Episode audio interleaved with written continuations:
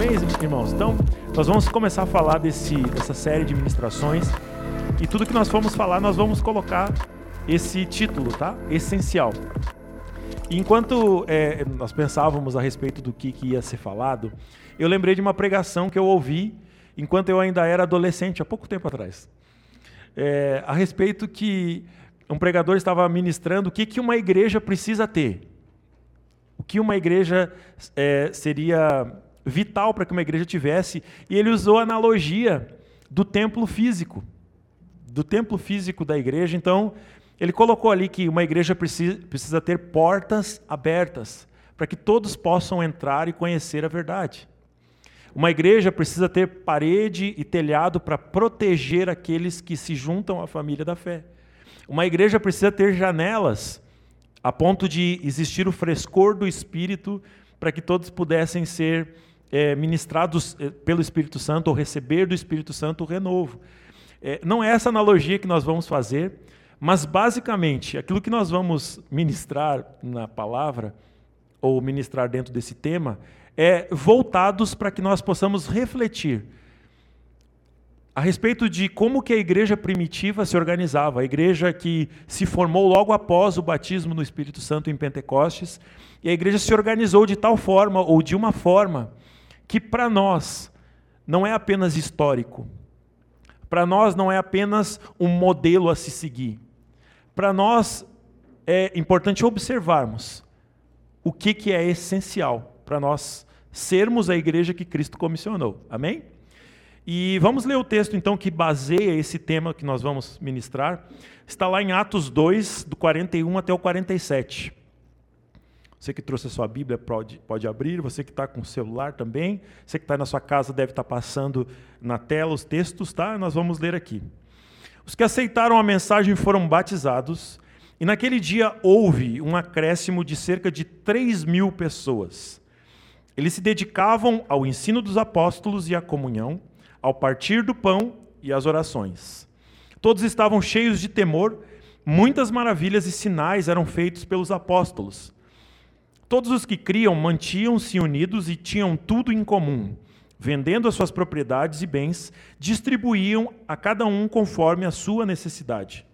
Todos os dias continuavam a reunir-se no pátio do templo, partiam o pão em suas casas e juntos participavam das refeições, com alegria e sinceridade de coração, louvando a Deus e tendo a simpatia de todo o povo. E o Senhor lhes acrescentava todos os dias os que iam sendo salvos. Irmãos, essa leitura desse texto, é, ela precisa ser inspiradora para nós. Qual é a igreja que você qual é a igreja que te a igreja que você sonha? Esse corpo que está aqui reunido, o que que você sonha que aconteça conosco? Sabe, é, quando a gente conversa, estamos conversando com vários irmãos, estamos fazendo algumas visitas, certamente você vai receber um contato nosso para a gente tomar um café junto, para compartilharmos o coração. E a pergunta que eu faço é, qual é o que, que te inspira a estar na igreja? Quando a gente lê aqui esse texto, é importante a gente salientar que ele aconteceu, ou ele foi escrito, a continuação ou anterior a ele, a, a esse texto, foi quando, cumprindo-se o dia de Pentecostes, o Espírito Santo desceu sobre os discípulos de Jesus que estavam juntos, após Jesus ter sido levado aos céus, e eles tiveram um impacto do dunamis de Deus. O Espírito Santo desceu sobre eles, e a cidade onde eles estavam foi impactada de tal forma que a Bíblia fala que uma multidão se reuniu onde eles estavam juntos. E ali naquele dia, Pedro se levantou e pregou, e aqui a Bíblia começa falando que foram acrescentados 3 mil pessoas. Houve um acréscimo de 3 mil pessoas instantâneo por causa, ou é, no mesmo dia, por causa dessa ação do Espírito. E aqui é importante que nós tenhamos esse sonho, de sermos de tal forma usados pelo Espírito Santo que os perdidos sejam atraídos. Amém? E essa igreja ela tinha algumas características que a gente lendo no texto aqui, era uma igreja que era unida. A Bíblia fala que eles estavam todos os dias no templo, nas casas e faziam tudo juntos. Essa é a igreja que eu vejo. Essa é a igreja que Cristo nos comissionou a fazer. Era uma igreja fiel às escrituras, porque eles perseveravam no ensino, naquilo que eles, na doutrina dos apóstolos, naquilo que eh, eles receberam de Jesus, os apóstolos multiplicavam para aquelas três mil pessoas. Eles eram fiéis às escrituras ou fiéis ao ensino de Jesus. Era uma igreja próspera, onde as pessoas elas não se importavam com aquilo que elas tinham, elas vendiam para que todos tivessem a mesma prosperidade, porque prosperidade não é apenas uma pessoa ter, mas ninguém ter necessidade de nada. Era uma igreja organizada. A Bíblia fala que eles se reuniam, eles tinham um dia para se reunir no templo, eles partiam o pão nas casas. Elas, ela é uma igreja organizada. Não era de qualquer maneira que eles viviam, eles tinham um padrão de procedimento, dia a dia eles se juntavam, então eles eram organizados. E por ser organizados e existir essa comunhão, era uma igreja alegre. Porque pensa só, no final do texto diz que era simpática a todo o povo. As pessoas que ainda não eram da igreja olhavam aquela multidão de pessoas vivendo em comunhão e elas, nossa, que, que, que povo, que, que pessoas são essas? Era uma igreja alegre, uma igreja vibrante, era uma igreja adoradora. A Bíblia fala que eles se reuniam e louvavam a Deus todos os dias. Era uma igreja que vivia o sobrenatural, porque a Bíblia fala que muitos sinais e maravilhas eram feitas no meio daquele povo que estava sendo formado. E era uma igreja crescente, aonde nós falamos aqui, o Espírito Santo trouxe meio que instantaneamente, no mesmo dia, três mil almas sedentas de Deus. E a Bíblia fala que ia sendo acrescentado dia após dia. Irmãos, exponencialmente. Se aquelas três mil pessoas tivessem mais uma pessoa na família que eles trouxessem, em pouco tempo a igreja se tornou 6 mil, em um pouco mais de tempo se tornou 18 mil. Se você contabilizar isso exponencialmente, as pessoas ouvindo falar de Cristo, ouvindo falar das maravilhas, um povo simpático a todos, uma igreja alegre, que compartilha Jesus e é fiel às Escrituras, Deus acrescentava. Então era uma igreja que crescia. Quando nós estamos falando aqui a respeito de uma igreja que nos inspira, a igreja que nós queremos ser, não tem a ver com projeto de homens, não tem a ver com megalomania, não tem a ver com sonhos terrenos, tem a ver com o projeto de Jesus para nós como igreja.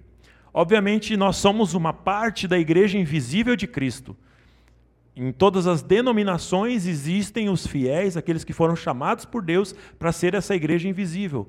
Mas nós, como parte da igreja de Cristo, luz para os povos, nós precisamos ter aquilo que é essencial, que Cristo comissionou. E é sobre isso que nós vamos, então, estar falando alguns domingos seguidos a respeito de como que essa igreja se organizava e como que isso para nós precisa ser uma referência. Amém, irmãos? Vamos juntos nessa? Se inspire. A palavra do pastor Márcio semana passada foi volte a sonhar. Não por coincidência, o pastor nem sabia sobre o que nós íamos falar, mas é sobre isso. É você voltar a sonhar em cumprir o chamado de Cristo na sua vida. E isso só pode acontecer quando você está junto do corpo. Amém? Assim como essa igreja tinha então características inspiradoras, ela tinha também os seus desafios. Nós temos desafios. A volta da pandemia tem sido um desafio, como você vai manter distanciamento, né? sendo que igreja é contato, é abraço, é estar junto. É um desafio. Como que nós vamos é, manter essa comunhão se aquilo que talvez seja o, a essência de estarmos juntos acaba ficando um pouco bloqueada? É um desafio para nós. Mas aquela igreja também tinha desafios. O primeiro é que, como eu disse, existiu um acréscimo no mesmo dia de 3 mil pessoas. E em pouco tempo, mais pessoas foram sendo acrescentadas. Muitas pessoas, muitas necessidades. Pessoas de todas as culturas, de todos os graus de instrução, de todas as camadas na sociedade, porque existiam, sempre existiram, conforme a gente lê em Provérbios, sempre existirão os pobres e sempre existirão os ricos enquanto essa terra durar. Existia essa diferença. Como que eles se organizavam para que houvesse então um cuidado para tanta gente? Essas muitas necessidades, elas eram supridas, obviamente, pela ação do Espírito, como nós vemos aqui que muitos sinais e maravilhas eram feitos através dos apóstolos, ou seja, aqueles que se achegavam e eram doentes, eu creio que por causa da oração daqueles discípulos de Jesus, elas eram curadas.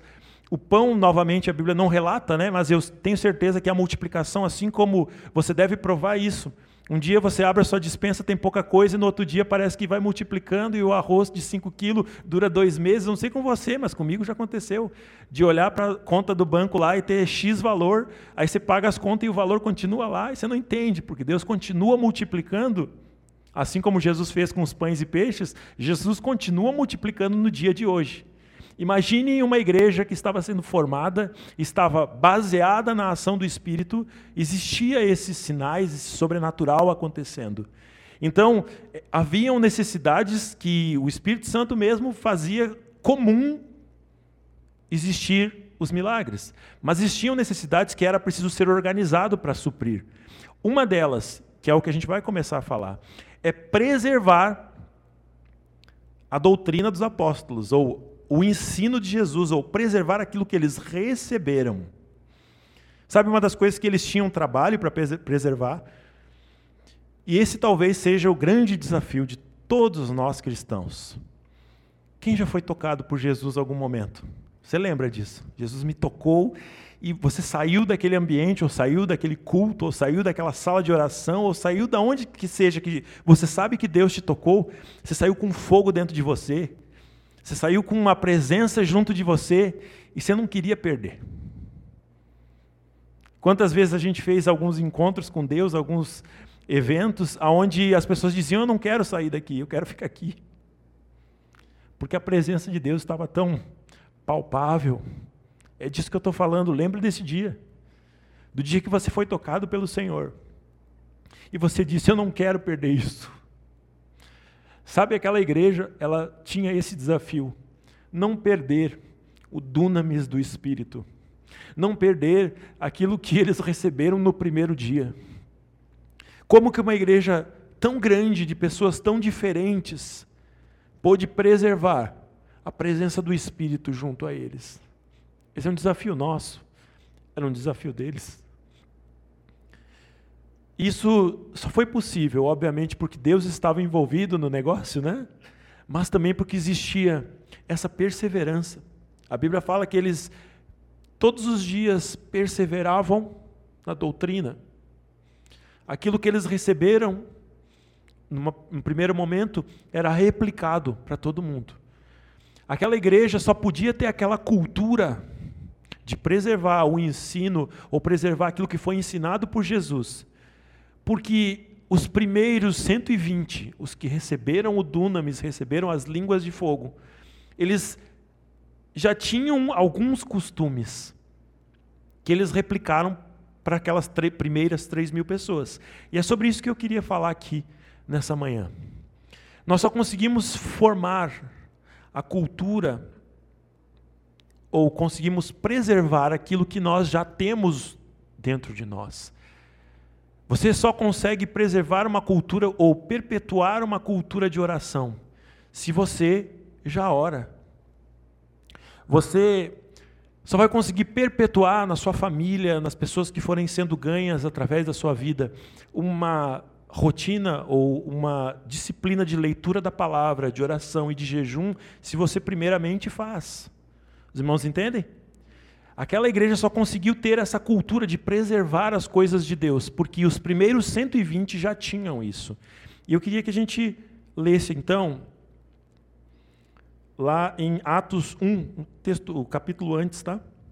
A partir dessa cultura que os primeiros discípulos de Jesus, ou os discípulos restantes de Jesus, quando ele foi levado ao céu, eles ficaram e eles tinham já a cultura de permanecer sempre juntos, tá?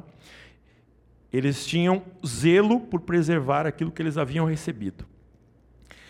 É, do versículo 8 até o 12, Atos 1, 8 até o 12, diz assim: ó, Jesus, né, falando a eles, disse: Mas receberão poder quando o Espírito Santo descer sobre vocês, e serão minhas testemunhas. Jesus disse isso, Jesus prometeu isso. Repete comigo: serão minhas testemunhas em Jerusalém, em toda a Judéia e Samaria e até os confins da terra. Jesus, tendo dito, dito isso, foi levado às alturas, enquanto eles olhavam, e uma nuvem o encobriu da vista deles. E eles ficaram com os olhos fixos no céu enquanto ele subia. De repente surgiram diante dele dois homens vestidos de branco que lhes disseram: Galileus, por que vocês estão ainda olhando para o céu? Este mesmo Jesus que dentre vocês foi elevado ao céu, voltará. Repete comigo: Jesus voltará. Da mesma forma como o viram subir. Então eles voltaram para Jerusalém, vindo do monte chamado das Oliveiras, que fica perto da cidade, cerca de um quilômetro. Lá no, capítulo, no versículo 14. Todos eles se reuniam sempre, repete comigo, sempre em oração. Eles, esses discípulos sempre se reuniam em oração, com as mulheres, inclusive Maria, a mãe de Jesus, e com os irmãos de Jesus. Aqui esse texto ele foi anterior ao batismo com o Espírito Santo no Pentecostes. Foi anterior a esse acréscimo de 3 mil pessoas. E nós percebemos que aqueles discípulos que andaram 40 dias com Jesus e que ouviram aquelas, essas palavras que a gente acabou de ler, eles já tinham um costume que foi preservado para aquela igreja nascente. Vocês entendem? E eu queria que a gente observasse isso. A primeira coisa, eles viviam por algo maior. Eles não viviam mais pensando na sua própria vida. Eles tinham estado com Jesus ressurreto.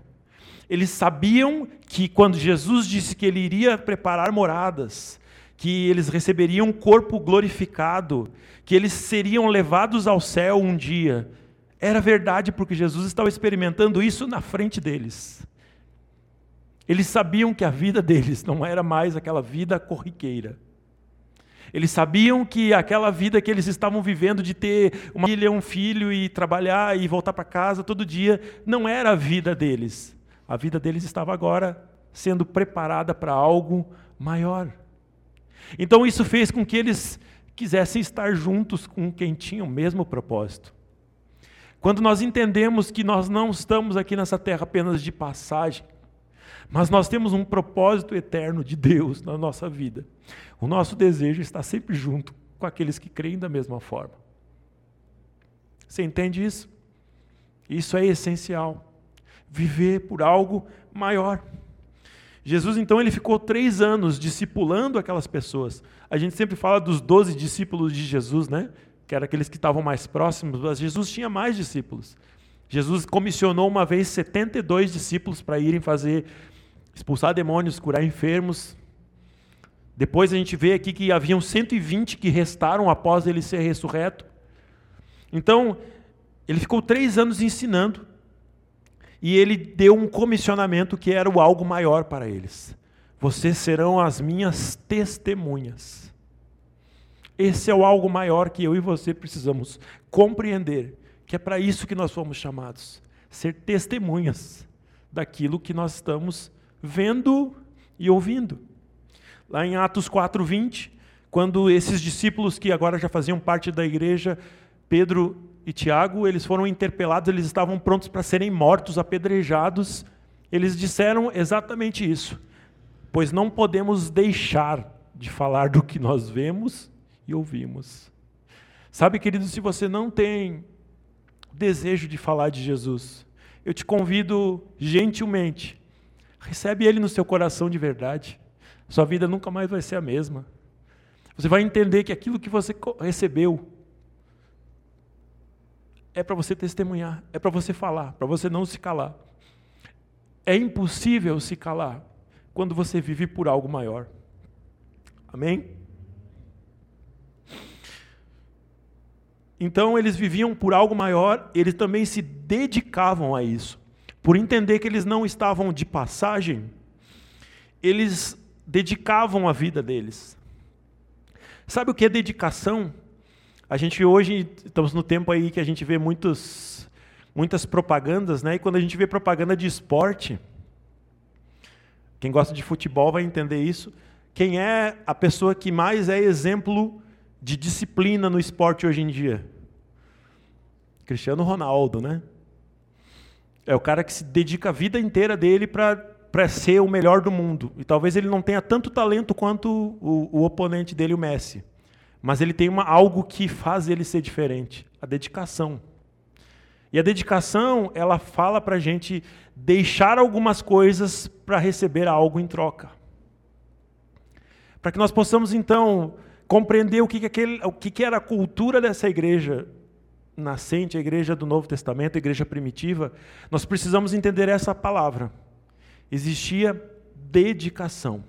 Eles sabiam que eles seriam testemunhas de Cristo, então eles se dedicaram até que, eles, até que se cumprisse a palavra que Jesus deu para eles. Eles ficaram, observem isso, eles ficaram 40 dias andando com Jesus, Jesus ressuscitou e ficou 40 dias andando com essas pessoas. 40 dias. Depois Jesus proferiu as palavras que nós lemos em Atos 1. Eles ficaram ainda mais 40 dias orando. A Bíblia fala que eles se reuniam sempre em oração, até que se cumprisse. Dedicação fala de você deixar aquilo que é cotidiano para fazer algo que é especial. Aquilo que muitas vezes é prazeroso para você, você vai precisar se dedicar e deixar de lado para cumprir algo que é maior.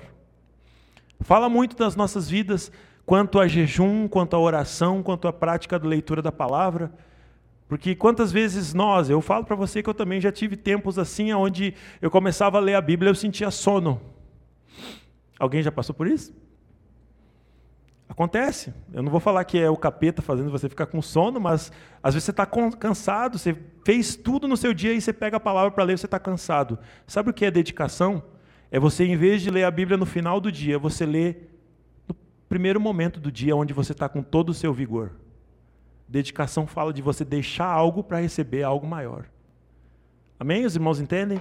Então eles entendiam isso, eles ficaram juntos se dedicando, perseverando. A palavra que talvez defina a igreja que tem o essencial que nós estamos observando é perseverança.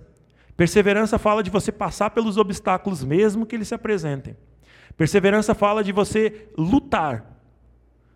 Perseverança fala de você saber, hoje eu não estou bem, mas é o Senhor que me tira daqui e eu vou continuar perseverar, continuar.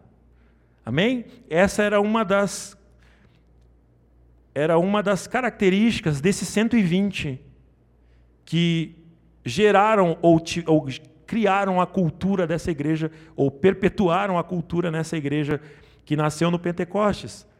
Eles se dedicavam, eles perseveraram, eles ficaram ainda mais 40 dias orando todos os dias até que se cumprisse o que Jesus prometeu, receber poder para ser a testemunha. Amém?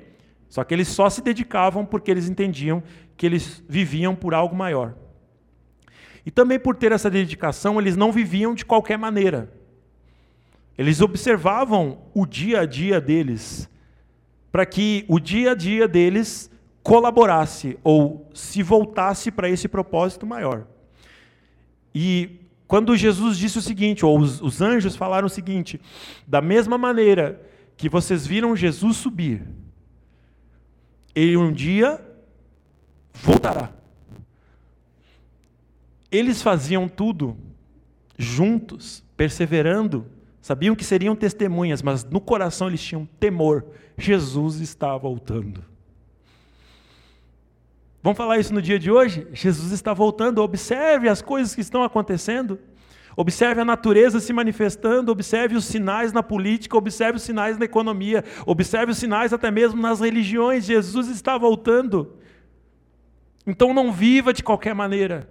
Assim como essa igreja tinha esse entendimento, esse temor, da mesma maneira que eu vi ele subir, ele vai voltar. Ou seja, ele, vai, ele estava conosco, um dia ele subiu, da mesma maneira ele vai estar conosco de novo. Por que, que nós vivemos de qualquer maneira? Por que, que muitas vezes nós bloqueamos o nosso coração para perdoar o irmão? Por que, que nós bloqueamos o nosso coração para pedir perdão para Deus por algo que você sabe que é pecado? Você fala, não, dia, algum dia eu me corrijo disso, me corrijo disso. Já conversei com alguns irmãos né, é, que se abrem o coração né, para falar que tem essa ou aquela outra dificuldade. Aqueles que nós percebemos que existe um crescimento e um desejo por Deus, eles estão prontos para abandonar o que seja. Mas a pessoa que não entendeu ainda que Jesus está voltando, ela vai empurrando com a barriga. Ah, um dia eu deixo de fumar, um dia eu deixo de beber, um dia eu deixo de assistir pornografia. Sabe, irmãos, nós precisamos ter, assim como essa igreja tinha isso já entre antes de do Espírito Santo vir e descer sobre eles, eles tinham temor. Nós precisamos, então, ser, queremos ser testemunhas de Cristo.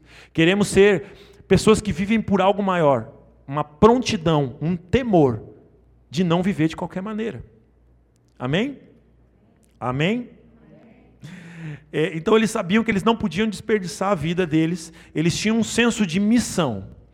E pulando um pouco no tempo, em torno de 20 anos à frente, teve um outro apóstolo que não conviveu com Jesus, mas ele captou isso. Através do ensino de Jesus, ele entendia que aqueles apóstolos viviam com um senso de missão, porque 2 Coríntios 5, 14 até o 15, o apóstolo Paulo, ele diz o seguinte: "Pois o amor de Cristo nos constrange. 2 Coríntios 5, 14 e 15. Porque estamos convencidos de que um morreu por todos, por todos, logo todos morreram.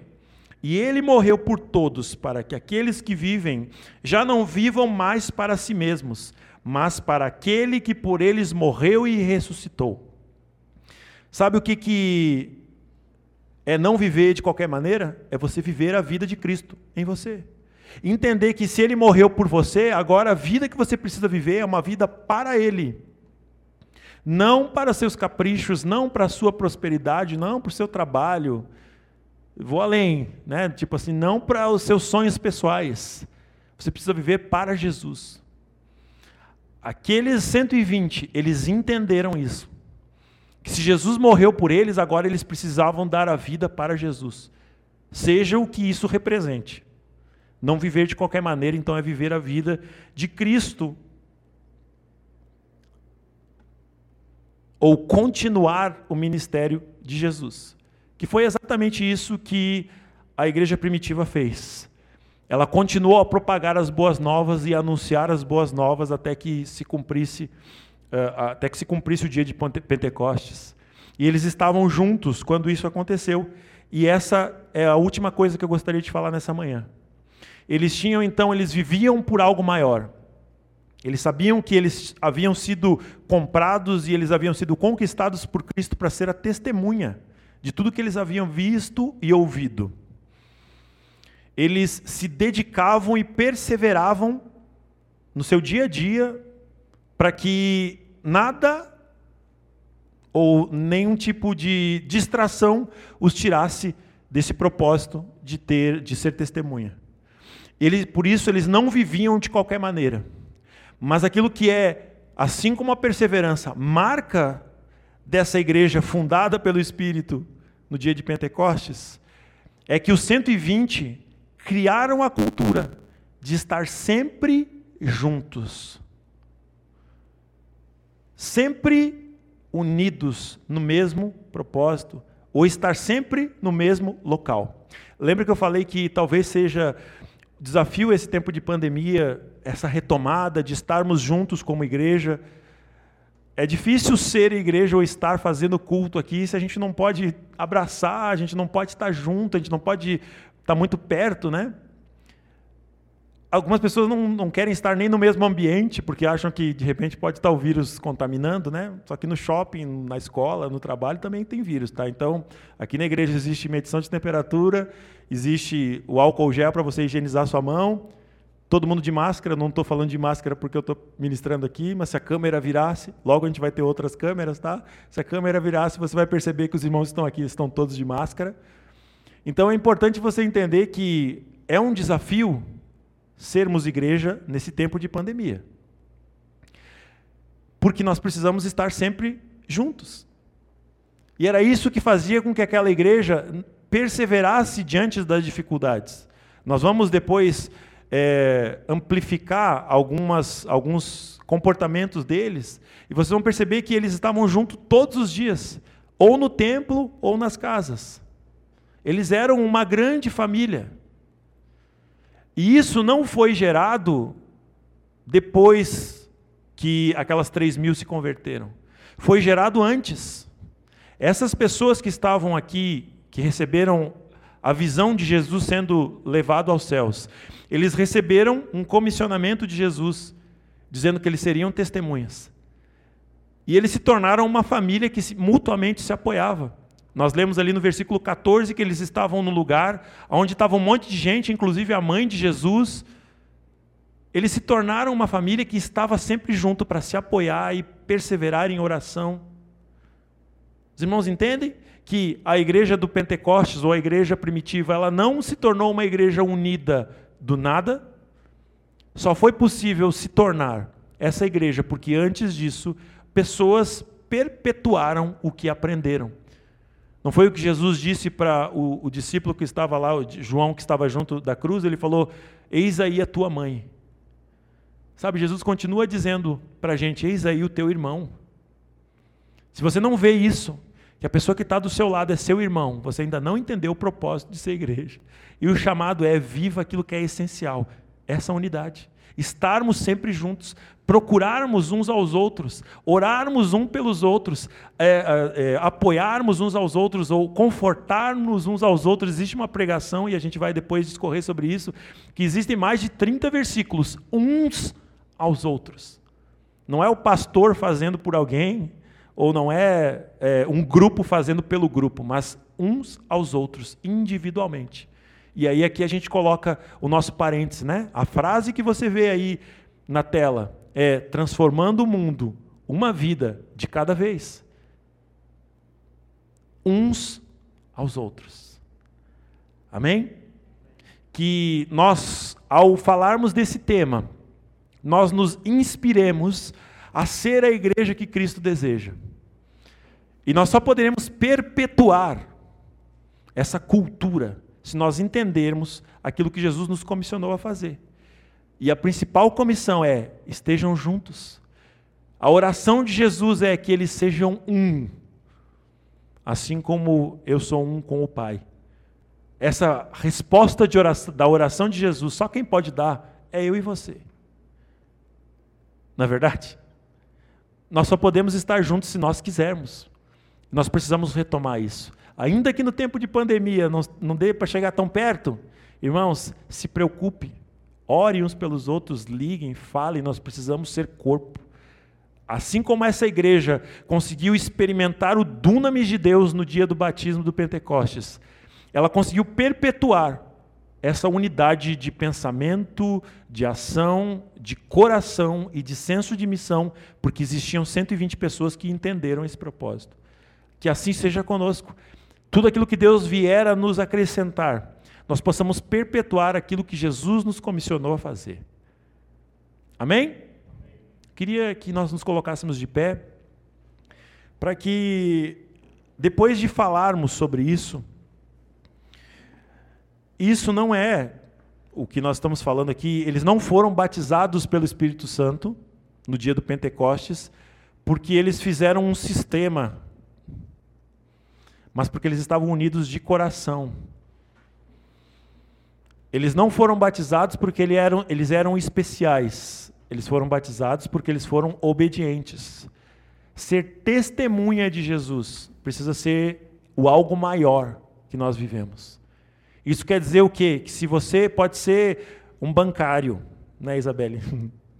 ou você pode ser um pastor, ou você pode ser uma professora, ou você pode ser o que seja, o seu chamado é para você ser testemunha onde quer que você esteja. Amém? Esse é o algo maior que nós precisamos colocar dentro de nós, ou precisamos absorver dentro de nós, para que nós possamos viver tudo aquilo que Deus tem preparado. Para que nós possamos experimentar também o dunamis de Deus, para que Ele traga sobre nós o cumprimento de todas as profecias já feitas nesse lugar. Jesus, nós estamos aqui na Tua presença, Pai falando da tua palavra. Ó Deus, voltando os nossos olhos para o dia que o Senhor fundou aquilo que estamos vivendo hoje. Ó Deus, observando também o que, que foi importante, o que, que foi essencial. Observassem. para que eles preservassem a unidade, para que eles preservassem uma cultura que apontasse para Cristo, uma cultura que integrasse todos aqueles que se achegavam, uma cultura que vivia o sobrenatural como algo comum, como algo que acontecia sem que fosse necessário grandes movimentos. Deus, nós queremos viver um tempo, Pai, aonde as pessoas vão olhar para nós e vão dizer: que povo é esse? Essas pessoas cheias de Deus, essas pessoas alegres, essas pessoas que têm tudo em comum, essas pessoas que não deixam com que o irmão tenha necessidade, porque eles compartilham aquilo que eles têm. Deus, nós não queremos fazer nada por sonhos próprios, mas nós entendemos que esse é o sonho do Senhor estabelecer um povo, um corpo que testemunhe que Cristo amou tanto as nossas vidas que entregou entregou-a para que nós pudéssemos ter uma vida nova. Deus, assim como Jesus orou, que o mundo conheça, que o mundo conheça conheça o Evangelho através do amor que nós temos uns pelos outros. Senhor, nessa manhã nós te pedimos, Pai, venha. Ó Deus, coloca dentro de nós esse senso de missão. Ó Deus, e eu te peço, Espírito, sela essa palavra, para que nós possamos nos inspirar a ser a igreja que o Senhor deseja. Em nome de Jesus.